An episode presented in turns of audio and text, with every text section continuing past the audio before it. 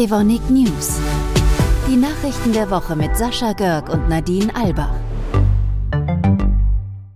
Hi Nadine, du hast dir doch sicherlich die Speziallernstunde mit Christian Kullmann angesehen, oder? Ja, klar. Und dabei war ich ja auch nicht allein. Also es waren über 3000 Leute, die sich eingewählt hatten. Das war ein richtiger Rekord für dieses Format.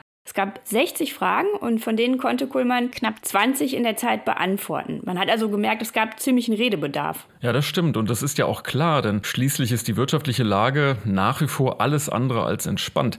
Das hat Kuhlmann direkt am Anfang der Lernstunde nochmal klar unterstrichen. Aber er hat auch gesagt, dass wir gut darauf vorbereitet sind, falls die Lage erstmal so bleibt, wie sie ist. In allen Regionen, überall auf der Welt, in allen Geschäften, ausnahmslos haben wir härtesten Gegenwind.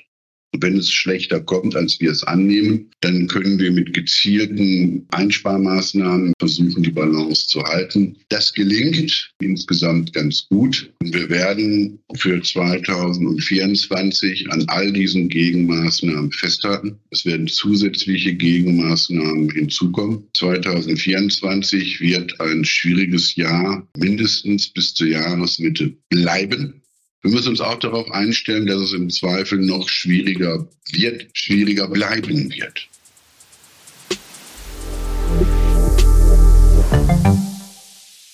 Und ziemlich aktuell waren die Fragen zum Industriestrompreis. Richtig, auf den hatte sich die Bundesregierung ja erst vor kurzem geeinigt. Insbesondere sehr energieintensive Unternehmen wie unseres sollten von diesem Paket profitieren. Aber das Urteil des Bundesverfassungsgerichts zum Klima- und Transformationsfonds hat die Haushaltsplanung jetzt kräftig aufgemischt und gefährdet unter anderem eben die Finanzierung dieses Industriestrompreises. Ja, genau. Kuhlmann hat da ziemlich deutlich das Ganze nochmal eingeordnet, was uns das Paket überhaupt bringen würde. Der Industriestrompreis wird so nicht kommen.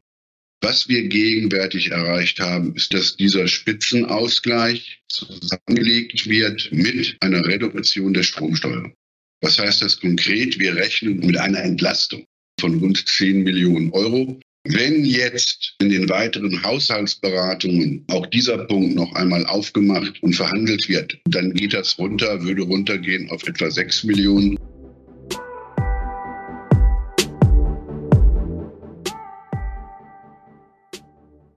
Zur Frage, ob wir nicht die Dividende kürzen könnten, hatte Kuhlmann auch eine klare Position. Dieses Unternehmen gehört unseren Investoren. Und unsere Investoren vertrauen uns ihr Kapital an, damit wir gut damit umgehen. Das bedeutet auch, dass wir versuchen müssen, diesem Anspruch gerecht zu werden. Und das drückt sich in unserer Dividende entsprechend aus. Wir unterscheiden uns von einem guten Teil unserer Mitbewerber auch dadurch, dass wir uns in den vergangenen Jahren eine stabile, kontinuierlich wachsende Akzeptanz im Hinblick unserer Dividendenqualität erarbeitet haben. Und solange wir beim EBTA nicht entsprechend wachsen, ist unser maßgebliches Kennzeichen an den Kapitalmärkten unsere Dividendenqualität und unsere Dividendenstabilität.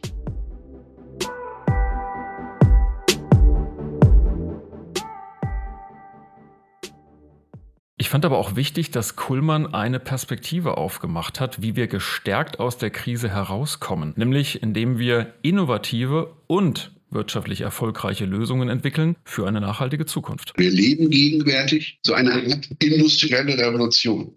Die hängt mit einer Veränderung der Weltwirtschaft zusammen.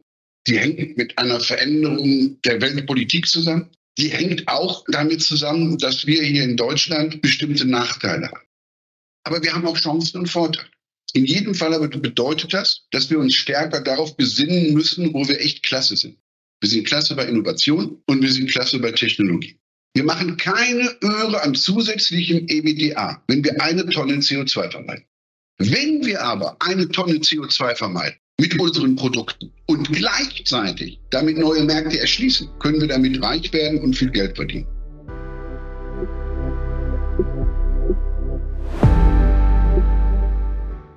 Und am Ende hat Kuhlmann ja nochmal betont, wo er unsere Stärken sieht. Exakt, Nadine. Und dieses Schlusswort, das überlassen wir ihm. Mach's gut, bis zum nächsten Mittwoch. Wir hören uns. Ciao. Ciao. Das erste ist, dass wir uns darauf konzentrieren, unsere Leistung zu bringen. Und das zweite ist, wie wir das tun. Bei Evonik ist egal, ob sie Mann oder Frau sind. Ist egal, ob sie katholisch, evangelisch, Buddhist, Moslem, Jude sind. Ist egal, welche Hautfarbe sie haben. Wir machen da keinen Unterschied.